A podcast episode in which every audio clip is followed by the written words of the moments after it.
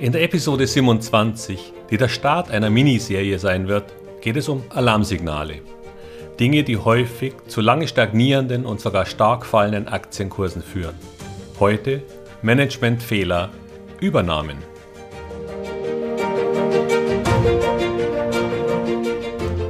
Herzlich willkommen, moin und Servus beim Podcast Aktien verstehen und erfolgreich nutzen. Mein Name ist Wilhelm Scholze. In diesem Podcast erfahren Sie, wie Sie das Instrument Aktie für Ihre Geldanlagen richtig einsetzen und dabei den Großteil der Profis hinter sich lassen können. Wie Sie teure Fehler vermeiden und am Wachstum der innovativsten Firmen der Welt partizipieren. Tipps gibt's viele. Hier geht's ums Know-how. Es gibt ein paar Börsensprüche, die man leider in die Kategorie geldvernichtend einstufen muss. Da gibt es beispielsweise, an Gewinnmitnahmen ist noch keiner gestorben. Was für einen Intraday-Zocker vielleicht noch sinnvoll sein kann, aber für einen langfristigen Investor ist das ein Reichtum geradezu verhindernder Unsinn. Oder würden Sie sich heute noch darüber freuen, wenn Sie Apple mal bei 100% Gewinn verkauft hätten im Jahr 2005, bei einem Kurs, der heute vielleicht bei 2 Dollar rückwirkend stand? Und dann gibt es die, die in die gleiche Kerbe schlagen. Was steigt, muss auch wieder runterkommen. Der gleiche Unsinn in Grün oder welche Farbe Sie auch immer wollen. Klar hat auch Apple in 2012-13 mal um die 50% korrigiert. Aber halt von 25 auf 13. Selbst diese Korrektur hätte mich nicht unglücklich gemacht, wenn ich nicht bei 2 verkauft hätte. Also nein, Aktien sind nicht wie Flugzeuge, denen der Sprit ausgeht. Zumindest nicht alle. Aber heute geht es um das umgekehrte Thema und da wird der Spruch auch gern umgedreht. Was runterkommt, steigt auch wieder. Naja. So eine geistige Unterstützung wird wohl besonders gern genommen, wenn man sich gerade ein wenig im Verlust bewegt. Leider ist sie, wie man ja grundsätzlich weiß, ebenfalls Unsinn. Und dazu muss man gar nicht Wirecard oder Arcantor, die frühere Karstadt, heranziehen. Solche Firmen gibt es zuhauf. Und wer sich vor 20 Jahren mal im neuen Markt getummelt hat, kennt wahrscheinlich noch einige der Namen. Aktien können also sehr wohl fallen. Und zwar sehr viel mehr, als man wahrhaben möchte. Und es gibt immer Gründe dafür. Die Marktbewegung als Ganzes ist nur einer davon und meist ein vorübergehender. Aber es gibt auch hausgemachte Gründe sozusagen. Gründe, die mit der Branche, der Gesellschaft bzw. dem Management zusammenhängen. Und Sie sollten die gravierendsten dafür kennen, weil sie Ihr Anlegerleben und Ihre Investments sehr negativ beeinflussen können. Es sind Alarmsignale, die zumindest neue Überlegungen Ihrerseits ernsthaft nahelegen. Meistens liegt es gar nicht mal an der Grundidee des Unternehmens, denn sonst wäre es ja gar nicht so groß geworden, dass Sie darin als Aktionär partizipieren könnten.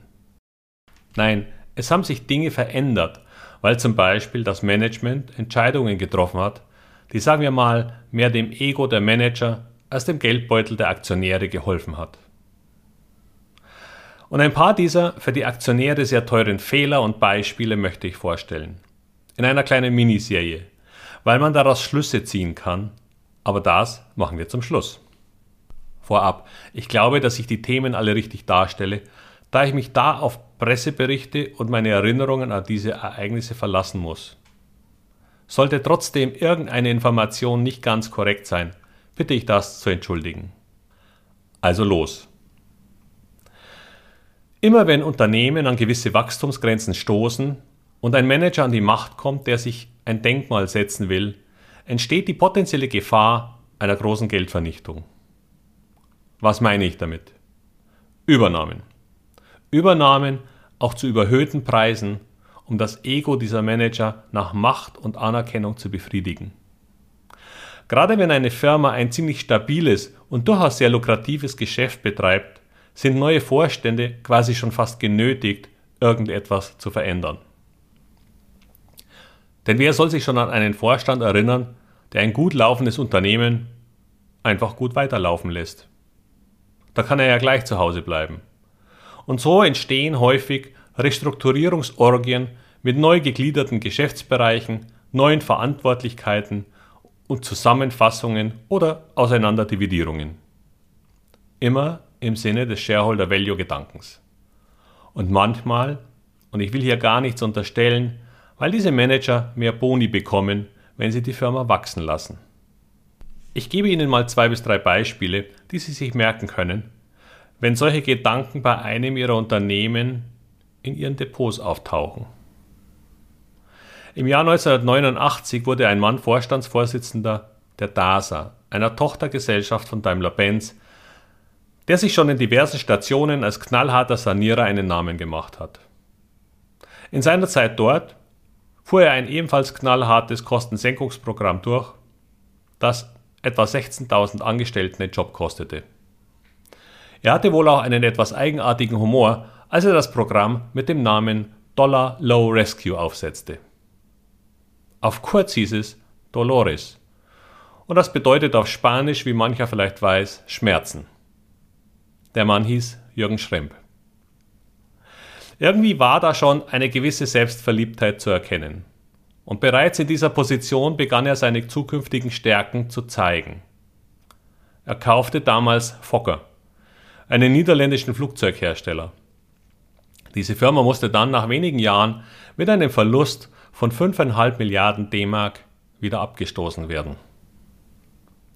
Als er 1995 dann den Vorsitz von Daimler-Benz übernahm, musste das Konzept des Vorgängers, einen integrierten Technologiekonzern zu kreieren, natürlich weichen. Wer will schon weitermachen, was funktioniert? Stattdessen brillierte er durch weitere Übernahmen bzw. Beteiligungen. So kaufte er 37% an Mitsubishi Motors und 10% an Hyundai Motor. Insbesondere das Investment in Mitsubishi Motors war ausgesprochen verlustreich. Dieses Investment wurde übrigens Jahre später, noch während der Amtszeit von Herrn Schremp, vom Vorstand gegen seinen Willen beendet. Auch ein Vorgang, der wohl höchst selten in diesen Etagen passiert. Und besonders berühmt wurde sein Shareholder Value Ansatz bei der Übernahme bzw. Fusion mit Chrysler in den USA. Diese Hochzeit im Himmel wie er sie nannte, wurde dann 1998 wieder aufgelöst. Und das ist genau das Learning daraus. Firmenübernahmen in den USA scheitern meist an zwei Dingen. Erstens ein völlig überhöhter Preis und zweitens kulturelle Probleme. Weil Amerikaner vor allem in zwei Dingen gut sind. Selbstbewusstsein und Eigenvermarktung. Fast alle Übernahmen, die deutsche Unternehmen in den USA getätigt haben, führten zu einem Desaster aus finanzieller und oder kultureller Sicht. Weil die wirklich guten Unternehmen gar nicht übernommen werden wollen. Und die, die man kriegen kann, sind entweder desaströs teuer oder wollen die eigentliche Führung übernehmen. Herr Schremp verließ übrigens Daimler dann recht überraschend in 2005 in der Ansicht, er tue dies nach einer sehr erfolgreichen Führung des Konzerns. Interessant ist nur, dass es weder eine Abfindung noch Dankesworte des Aufsichtsrats zum Abschied gab. Der Aktienkurs, der unter dem Gedanken von Shareholder Value entwickelt werden sollte, machte leider eine Bewegung in die komplett entgegengesetzte Richtung. Er fiel von der Spitze in 1998 bei über 100 Euro auf 35 und landete da, wo er begonnen hatte. Ich will hier nur kurz ein paar weitere Beispiele aufführen, damit Sie die Tragweite erkennen, die US-Übernahmen mit sich bringen. EMTV wurde von zwei ebenfalls sehr selbstverliebten und den gehobenen Lifestyle liebenden Brüdern gemanagt. Größen waren auch hier und Übernahmen in den USA, um als Global Player in die Annalen einzugehen. Anal ist hier irgendwie ein hübsches Wort. Na jedenfalls kaufte auch hier das Management zu völlig überzogenen Preisen Unternehmen ein und ging daran pleite.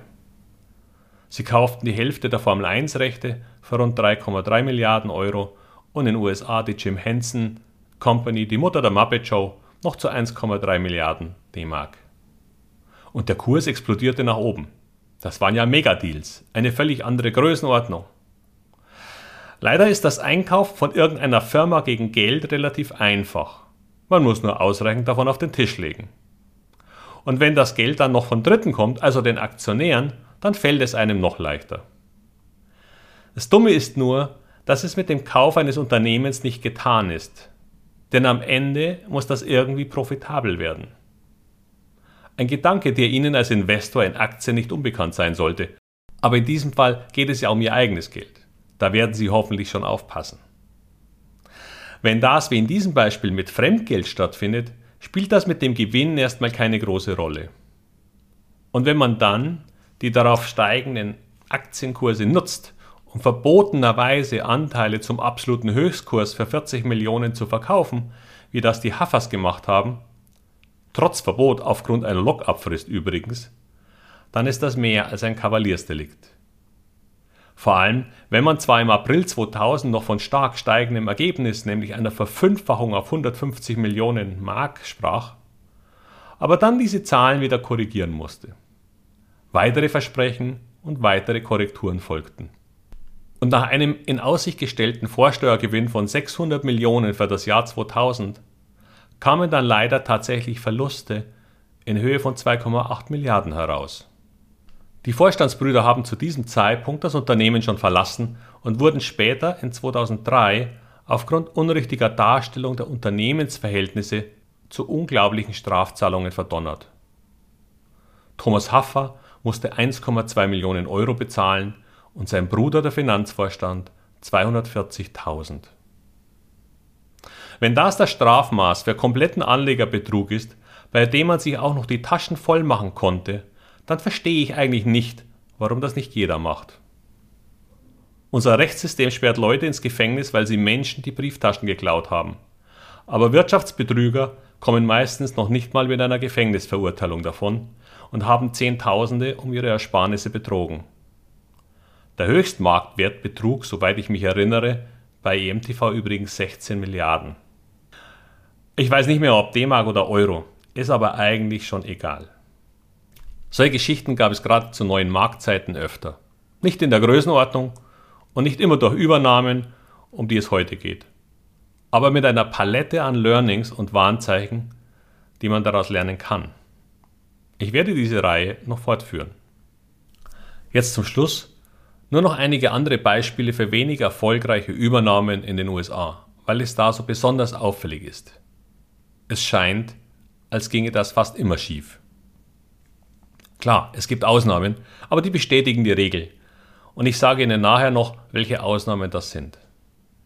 Also was gab's noch? Jetzt nur ein paar Namen. Adidas kaufte Reebok im Jahr 2006 für 3,1 Milliarden. Ganz aktuell liegt nun, kaum 15 Jahre später, ein Kaufangebot für diese Firma vor. Für eine Milliarde Dollar, also etwas über 800 Millionen Euro. Wahrlich keine berauschende Rendite, nur gut, dass Adidas ansonsten sehr gut gemanagt ist und dieses Desaster spät, aber doch ganz gut wegstecken konnte. Speziell in den letzten fünf Jahren. Siemens kaufte Dresserand, eine Ölfirma, in 2014. Selbst der verantwortliche Joe Käser hält die Übernahme für 6 Milliarden Euro inzwischen für einen Fehler. Bayers Monsanto-Desaster lässt sich noch gar nicht beziffern. Aber ich habe das Gefühl, dass die Klagewelle deutlich größer ist, als sie es bei einem rein amerikanischen Unternehmen gewesen wäre. Aber jetzt, wo es den Deutschen gehört? Die Deutsche Bank kaufte 1998 Bankers Trust in USA, um auf dem amerikanischen Markt schneller Fuß zu fassen und ein Global Player zu werden. 10,1 Milliarden US-Dollar haben sie dafür bezahlt. Und dann noch viel mehr.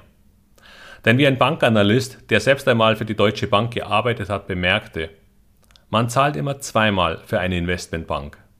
Einmal für das Geschäft und dann noch einmal, um die Leute zu halten. Und die Deutsche zahlte schon einmal vorab 400 Millionen an Boni, um die Belegschaft bei der Stange zu halten. Es gab Mitarbeiter, die erhielten 10 Millionen, nur damit sie blieben. Und dann kam der Finanzskandal und die Deutsche Bank hat den Kaufpreis durch die in Amerika angefallenen Strafen wohl noch vermehrfacht. Die Deutsche Post kaufte Airborne und hatte jahrelang Probleme damit. Die Deutsche Telekom kaufte in 2001 VoiceStream, das ebenfalls ein Desaster war und die Telekom viel Marktwert gekostet hat. Bei einem Kaufpreis von am Ende rund 28 Milliarden US-Dollar wurde die Tochter schon Ende des Jahres nur noch mit 2 Milliarden bewertet, da diese noch immer an der Börse notiert war. All in all.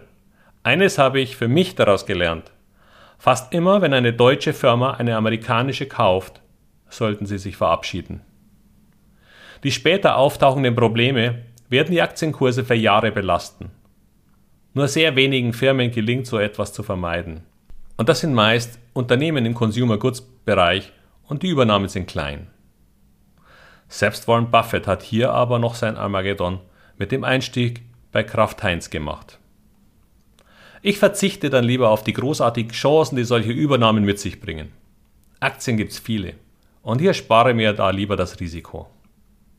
Ich werde möglicherweise noch mehr solche historischen Beispiele für Fehler bringen, weil sie durch das Vermeiden eine Menge Geld sparen können. Heute ging es um Übernahmen, aber es gibt noch andere Warnhinweise. Bleiben Sie gespannt.